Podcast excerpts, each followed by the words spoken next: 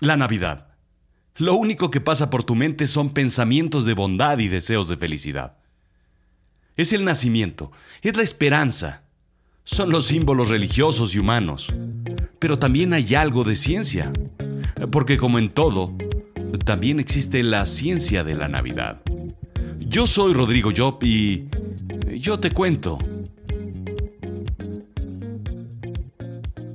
Bienvenidos a Azul Chiclamino, la realidad de lo absurdo.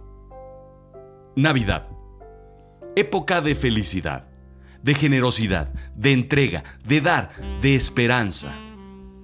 Época de cierre de ciclos y de nuevos propósitos, de nostalgia y de planes. Eh, tal vez viejos propósitos vueltos a poner en una misma y nueva lista. Época de cierre de ciclos, de familia, de amigos, de intercambios y gastos excesivos. Época de recibir horribles regalos que no te gustan y de dar regalos que ya te habían regalado antes y que no te gustaron. La época que igual saca lo mejor de nosotros como lo peor. Época de soledad, de molestia, de enojo, de frustración. Según Business Insider, le debemos a Tomás Alba Edison las luces de Navidad. El año 1880. Un año después de inventar el foco. Antes de eso, la gente ponía velas en los árboles secos dentro de sus casas. Una receta para el desastre. Sin embargo, lo interesante son las matemáticas detrás de las luces de Navidad. Es una ley universal que tus luces se enredarán en un gran nudo. Innegociable, irrefutable, irreversible. Es la segunda ley de termodinámica o entropía. Vivimos en un mundo que tiende al caos, y si no me crees, piensa en el tráfico en un día lluvioso. Piensa en una comida godines de tu oficina con un poco de alcohol. Piensa tal vez en el caos en un proceso de herencia. Piensa en la mesa de la cena de Navidad de tu familia. El orden tiende al desorden. Basinga, diría Sheldon. Por supuesto, es más fácil que las cosas lleguen a descuajaringarse o a desvencijarse. Palabras ciertas y muy reales, por cierto. A que se mantengan todas unidas o juntas. No importa qué tan cuidadoso sea tu empaque del año anterior. Eh, tatatiu, tatatiu, nudazo de mi vidaza. La física y las matemáticas han probado que en cualquier cordón mayor a dos metros, los nudos son casi garantizados. Piensa en las agujetas de tus zapatos o en la cuerda de tu yoyo en la bolsa del pantalón. Piensa en la cadenita con el Cristo del Nazareno que dejaste en tu cajita antes de perderla, Carmen. Eso es porque solamente hay una manera de tener una serie de Navidad sin nudos, pero hay un número infinito de formas de enredar una serie de Navidad con un doblez de más o un doblez equivocado. Solo hay una forma única de desenredar un nudo. Sin embargo, hay un infinito número de posibilidades de enredarlo. Pero son Douglas Smith y Dorian Raymer de la Universidad de California en San Diego, que hicieron un paper denominado Spontaneous Knotting of an Agitated String, o enudamiento espontáneo de una cuerda agitada, pues. Según National Public Radio, con un simple experimento, estos físicos construyeron un aparato que consiste en una sofisticada em, caja de plástico transparente y un motor. Introdujeron pedazos de cuerda e hicieron girar la caja una y otra y otra y otra vez. Digamos como el chaca chaca, ¿lo recuerdas? Sacaron las cuerdas y documentaron el caso para encontrar cuántos se habían anudado. Lo hicieron 2.514 veces, variando longitud, velocidad de rotación, número de rotaciones, tamaño de la caja, incluso los colores de los cordones. bueno, aunque esto en realidad no varió el experimento. Hubieron dos conclusiones. La primera es que con una cuerda corta de unos 45 centímetros y suficiente espacio en la caja, los nudos se generarían en menos de dos segundos. La segunda conclusión es que en San Diego hay gente que tiene demasiado tiempo libre dentro de un laboratorio. Tal vez salir al parque o al zoológico o tener una cita romántica podría redituar en análisis de mayor valor o interés a la humanidad. La cosa es que una vez formado un nudo es muy probable que se forme otro y otro y otro más. Aún más nudos encontrarás mientras más muevas la caja. Las luces están casi, casi diseñadas para terminar hechas nudos. Así es que no te frustres. Piensa que es el duende de las luces navideñas el que te está diciendo año tras año, no eres tú, soy yo. No te sientas mal. Esto que te ha sucedido y que te está sucediendo y que te seguirá sucediendo y que le sucede a todo el mundo es normal, es natural. Es un gran problema de la humanidad. ¿Qué tan grande? Pues en 2015, Tesco, un supermercado inglés, contrató un desenredador de luces navideñas profesional en su tienda de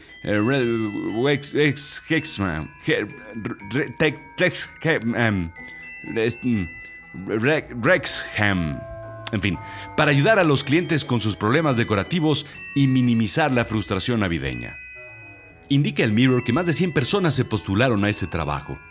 Y viendo la realidad de lo absurdo de un modo, digamos, más amable, Piensa qué tan distinto es ese ridículo trabajo al tuyo. ¿Te la pasas resolviendo problemas de los demás? ¿Problemas de la compañía donde laboras? ¿Son todos los días el mismo problema una y otra y otra vez por resolver? Parece que cuando resuelves un problema hay otro formado y listo para que lo resuelvas. ¿Nunca se acaban? ¿Sientes ardor al orinar? ¿Te cuesta trabajo evacuar? Bien, pues más o menos lo mismo, pero con luces navideñas. Recursos Humanos de Tesco indicó que la persona debería poseer mucha paciencia y un amor casi infinito por la Navidad. Un día típico involucraría unas 60 series de Navidad por resolver. El objetivo de este puesto era en realidad asegurar que los clientes de Tesco y de la comunidad deberían tener una mejor Navidad y aliviar un poco la frustración navideña. ¿Cuánto cuesta el servicio? Nada. Gratis. Todo sea por el espíritu navideño. ¿Qué volé? Pero ya que hablamos de frustraciones, creo que no hay nada más frustrante que quedarse esperando a Santo Claus toda la noche. Ah, claro, cuando uno era niño, porque yo ya no lo hago ahora que soy niño grande. Esos días en los que estás con un ojo al gato y otro al garabato esperando sin perder de vista tu zapatito al lado del árbol y la ventana, porque chimenea no tenía. Según tú, toda la noche, hasta que los ojitos inocentes se vuelven pesados, pesados y de repente apareces mágicamente en tu cama al día siguiente. ¿Cuántas veces lo intentaste? ¿Cuántas veces lo repetiste? ¿Cuántas veces lo han hecho tus hijos? Todo ese tiempo pensando, tratando de idear por qué y cómo demonios lo hace. Normalmente tendemos a pensar que el desplazamiento de Santo Claus responde a la física newtoniana, es decir, velocidad extrema en una línea recta, al igual que un auto o un avión, a la velocidad dada con una aceleración específica, como nos movemos tú y yo, pues. El Telegraph hace el siguiente planteamiento. Pensemos que en el mundo hay unos eh, dos millones de niños, de los cuales debemos quitar a los que Santo Claus no despacha, como los judíos, lo siento Abraham y lo siento Salo, los musulmanes, lo siento Ahmed y lo siento Ibrahim, y a los ateos, lo siento Tenoch y lo siento López, dejándonos a un 35% de la población mundial infantil. Esto alivia la carga, por supuesto, del viejo. Probablemente los niveles de ingesta de ranitidina que toma para el estrés nuestro amigo Carmesí serían mucho mayores. Es por eso que él no utiliza técnicas de mercadotecnia para hacerse más popular en otras geografías. Ya sabes, la chamba mayor con la misma paga. Como pues pa' qué, ¿no? Así es que consideremos que hay, digamos, unos eh, tres niños por casa en promedio. Esto haría un total de 233 millones de casas o paradas que debe atender. Claro, hay que considerar algunos niños que no han sido del todo buenos, pero dejemos el análisis para evitar juicios. A fin de cuentas, ¿quién soy yo para juzgar? Pues ni que fuera Dios o Santo Claus.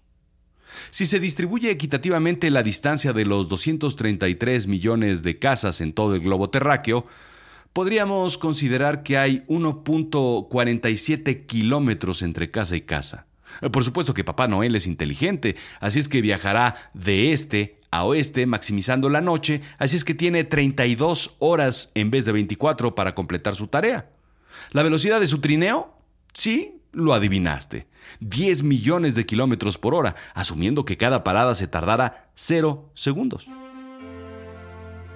Entonces, si asumimos que cada niño pide un Transformer o una Barbie, podríamos considerar entonces unos 600 gramos por niño. Esos son 460 mil toneladas que debe cargar. Un gran esfuerzo para una pobre rena resfriada y sus amigas.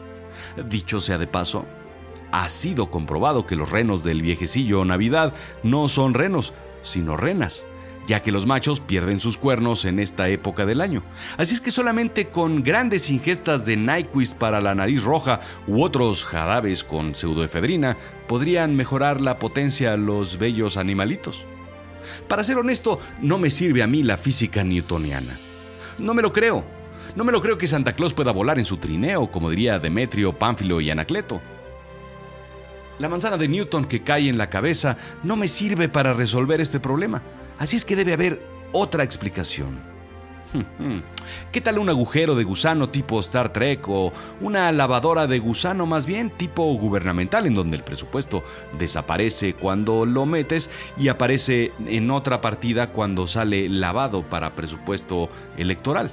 Se me ocurre una ruptura de espacio-tiempo como Back to the Future o el túnel del tiempo para que le dé chance de que en toda la noche pueda hacer y moverse como y cuando quiera. Tal vez pueda incluso hacerlo en verano y regresar en invierno solo por ese día. Pero la mejor explicación es la física cuántica. Sugiero reescuchar el episodio 21 de Azul Chiclamino. Bueno, no ahorita, o, cuando acabe este episodio. En dicho episodio explico que cada decisión que pudiste haber tomado en realidad la tomaste y existe en otra línea de tiempo. Hay un número infinito de líneas de tiempo. Digamos que tu yo ahorita está escuchando este podcast, pero hay otro yo, un yo potencial, que puede estar en la playa, y hay otro yo potencial que está descubriendo la cura contra el cáncer. O tal vez un yo que puede estar descubriendo la forma de hacer una margarita de tamarindo que no se derrita con el calor.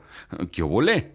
Digamos que es como el gato de Schrödinger, que al mismo tiempo está vivo y muerto dentro de la caja. Pues PBS lo explica de una forma muy sencilla. ¿Qué tal si en víspera de Navidad Santa crea un universo para cada uno de nosotros? 233 millones de universos y hay un Santa Claus para cada universo y para cada casa, entregando regalos a cada una de ellas al mismo tiempo. Su magia es en realidad que la mañana del 25 amarra todas esas realidades juntas, haciéndola una sola. Jojojo, Jojojo, jojojo.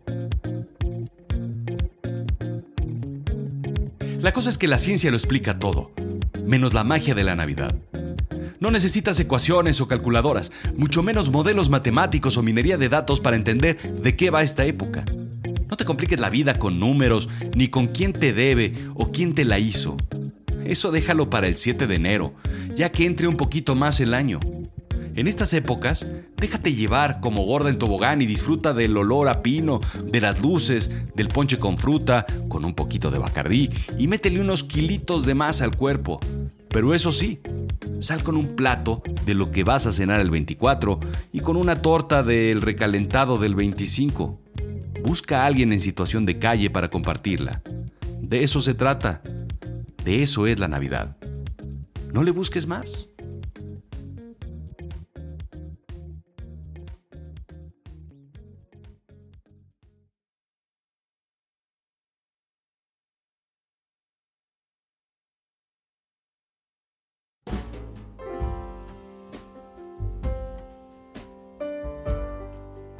Este es el episodio final de la segunda temporada de Azul Chiclamino. Quiero agradecer a todos los que hacen posible este sueño, que básicamente, pues, pues nada más eres tú que lo escuchas. Azul Chiclamino es una producción independiente de... de pues Azul Chiclamino. No somos tan sofisticados. No quiero despedir el 2017 sin antes agradecer a todo el equipo de Azul Chiclamino. Producción, Rodrigo Job. Dirigido por Rodrigo Job. Equipo de investigación, Rodrigo Job. Guión, Rodrigo Job. Sarcasmización y humorización, Rodrigo Job. Musicalización, Rodrigo Job. En los controles y edición, Rodrigo Job.